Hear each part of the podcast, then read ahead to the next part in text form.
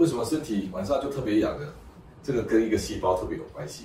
这个细胞叫做肥大细胞，它其实装很多组织胺的泡泡。那组织胺它平常装在身上，然后它会吐出来，然后它会刺激我们的周边的小神经，所以会让你刺刺痒痒的。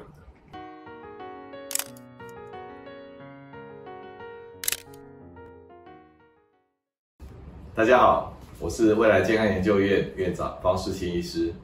这一期我跟大家分享夜痒，这是一个让人家睡不着觉的困扰之一。有时候到了晚上，你就会发现啊，你鼻子痒、眼睛痒、喉咙痒、全身都痒，甚至皮肤还会起一些红疹啊，一片状片状，那我们叫做荨麻疹。那甚至有人在晚上啊，容易发生气喘的问题，这些都跟免疫系统有关。那有时候你看到你隔壁的的先生，那个全身痒的这个样子啊，又打喷嚏又流鼻水的，好，然后喉咙也不舒服，甚至起一些疹子啊，你就说先生你怎么会变成这个样子呢？好，那你先生就说啊，我也不知道嘞，不过我跟别人睡的时候都不会。那为什么会有这些特别的状况呢？我们先要了解啊，我们睡觉啊，有四个会干扰我们睡眠的状况，我们要先排除。这四个都蛮具体的哦。之前我提过夜不宁嘛，也就是一些奇奇怪怪的不舒服，这里紧啊、冷啊、热啊、酸啊，像蚂蚁在爬啦，非让你动不可。好，那还有一种叫做夜痛，夜更痛，你白天就在痛了，晚上痛到让你睡不好。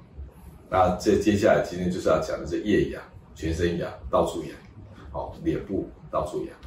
那之前也提过，就是夜尿，就晚上上好几次厕所。这四个状况都很具体、很明显。如果你睡不好啊，要先排除这四个很具体的状况。好，那我们回答夜痒，为什么身体晚上就特别痒呢？这个跟一个细胞特别有关系。这个细胞叫做肥大细胞，它跟肥胖没有关系哦，它不是肥胖细胞，不是脂肪哦，它叫肥大。肥大就是很大的意思。那很大里面装什么东西呢？它其实装很多组织胺的泡泡。那组织胺它平常装在身上。然后它会吐出来，那些组织胺呢，会让你啊血管会舒张，所以你会看起来红红的。那它会刺激我们的周边的小神经，所以会让你刺刺痒痒的。那这个这个为什么它会变成这个样子呢？其实组织胺啊，我们周边的身体的免疫细胞有组织胺，我们大脑里面有组织胺。这些组织胺呢，它是有周期性的，它白天应该是最高的，那让我们也变得很清醒。那免疫系统照理来讲，应该是白天才需要活动。那到了晚上呢，大家应该都要休息的，组织胺要下来，我们大脑就可以睡觉。然后免疫细胞也应该要去休息一下。那组织胺的细胞里面啊，好像有装的时钟一样。事实上，我们每个细胞都装有一些小时钟。这些时钟就是里面有一个叫做时钟基因啊，它有一个二十四小时的周期。那有没有可能肥大细胞里面的时钟已经混乱了呢？好。它本来应该白天清醒，晚上睡觉的，结果我的肥大细胞晚上加班了，它做夜班了，觉得晚上呢你要睡觉的时候它才醒来，它拼命分泌组织胺，结果你莫名其妙的这里痒那里痒，有时候你会觉得说会不会是跟房间有问题啊？结果发现是跟晚上有问题啊，所以我特别把它叫做夜间痒、夜痒。那我们看这张图。我们身体的活动啊，白天比较高嘛，所以帮助我们活动叫可体松跟组织胺这些东西呢，白天特别高，但晚上应该要下来。那晚上呢，身体休息，免疫细胞也要休息。结果这个组织胺细胞啊，这个肥大细胞，它啊，这个时间混乱，日夜周期混乱，它到晚上呢，不但没有休息，反而太高。所以你看，组织胺在晚上高起来，这不但会让你痒，也会干扰你的。那个睡觉，因为组织胺跟我们脑袋清醒也是有关系的。好，那这样的结果就会变成我刚才讲的这个样子。好，你全身一起痒。那有时候你会觉得说，会不会房间里面有一些霉菌啊，啊，或者湿度不一样啊，这也是有可能的。好，比如说有人换了个房间睡，真的会好一点。甚至有人呢到美国去啊，因为他觉得比较不会痒的。不过也有一种可能啊，你这个肥大细胞上面的时钟，你到美国去哈。它有一点点呢，有一个二十四小时、十二小时的时差，所以它就因为它的周期性的关系，它就变得比较正常。等到你回来啊，就带着那个时钟回来，结果呢晚上又开始过敏。好，那夜间组织胺太高，不但会让你痒，它会产生其他的问题哦。比如说你晚上就开始鼻塞、流鼻水，那你呼吸就不顺了。因为我们平常呼吸要从鼻子进去，一直到那个肺部，这是最正确的路径。如果你鼻塞了以后，你要靠嘴巴呼吸，靠嘴巴呼吸的结果啊，你的那个呼吸道这个不正常的呼的过程，它会变狭窄，狭窄以后呢，你就开始出现打鼾，那就好像在吹那个那个音乐一样哈。那如果是更严重的，连呼吸道整个塌陷，然后他就没办法呼吸了，好像窒息了一样。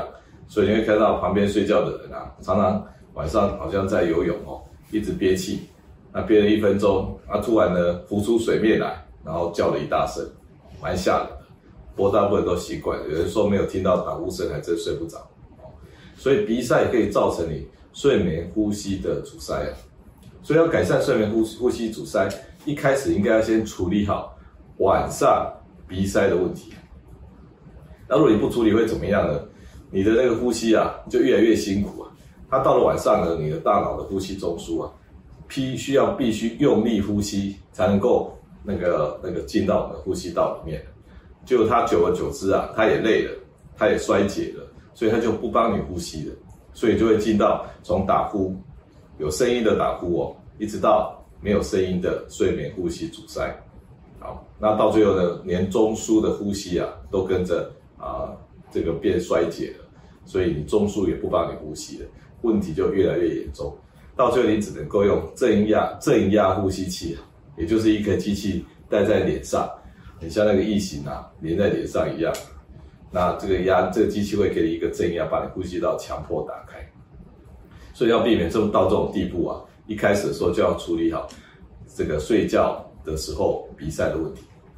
那另外组织胺太高呢，也会产生睡不好的问题。因为我们组织胺呢，跟我们清醒度是有关的，所以根据台湾健保自己的研究啊，发现说睡不好的人啊，痒的程度会比一般人提高一点八倍，所以睡不好，然后那个到处痒，到处痒，睡不好是很有连带关系的。那怎么样治疗这个问题呢？我们那个抗组织胺这个药物啊，也就是把组织胺强迫它关掉的药物，那最早期呢叫做第一代。那第一代设计一定是比较没有那么精确嘛，哦，那它产生的作用呢，啊，它除了抗组织胺很强以外哦，它会让你想睡觉，然后它有一些抗乙烯胆碱，也就是会小便困难、有青光眼不适合用的等等等的副作用。那这是副作用，一定是副作用吗？因为第一代的抗组织胺呢，它可以进到我们的大脑里面，哦，后面的代就把这个问题解决，说反而是进不到大脑里面。进到大脑里面有什么好处呢？它就可以去控制我们大脑里面的组织胺不要太高，那就相对的可以得到我们可以有这个帮助睡眠的好处。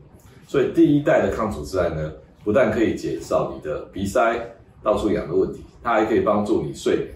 好，第二代、第三代就没有这个好处。好，所以我们晚上睡觉的时候啊，我们反而是要用第一代。那第一代有像匹列偏尼胺啊。还有大家会看到的 DES-CTM 这种特西敏啊，还有外面买得到的贝纳追啊，这些啊第一代的抗组织胺，那它有什么好处？就是同时解决痒、鼻塞的问题，还可以帮助你睡眠。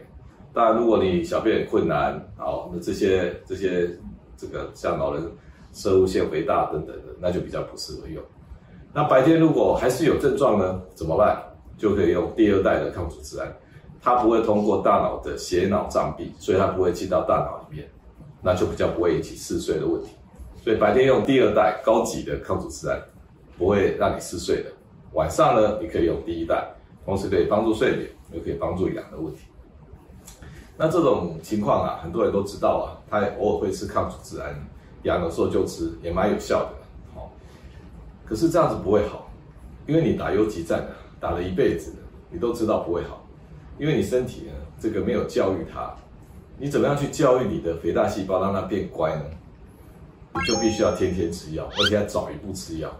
好，你睡觉前呢，你知道它应该会来，你在来之前你就要吃药，然后它就不莫名其妙被你挡住了。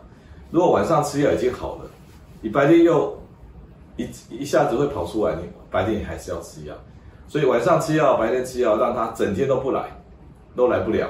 而且即使他不来了，你还连续吃，吃他三个月，啊，那这个这种他就会变得肥大细胞就会被你教育，被你驯化，然后就变不不会乱发作，那这种都是从量变产生质变的。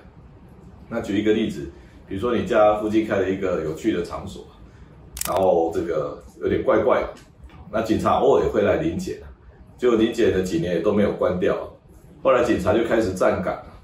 站岗，他每天都派一个警察站在那个店门口，结果连续站了三个月啊，就发现生意做不下去啊，就搬家了，结束营业了。所以，如果你要治好你的痒的问题啊，一个好的办法就是要连续吃药，让他都来不了，而且要坚持一阵子，这时候你的体质呢，就会产生改变。好，那今天跟各位分享就是一个夜间痒的问题，这是可以处理的，希望大家睡得好，谢谢。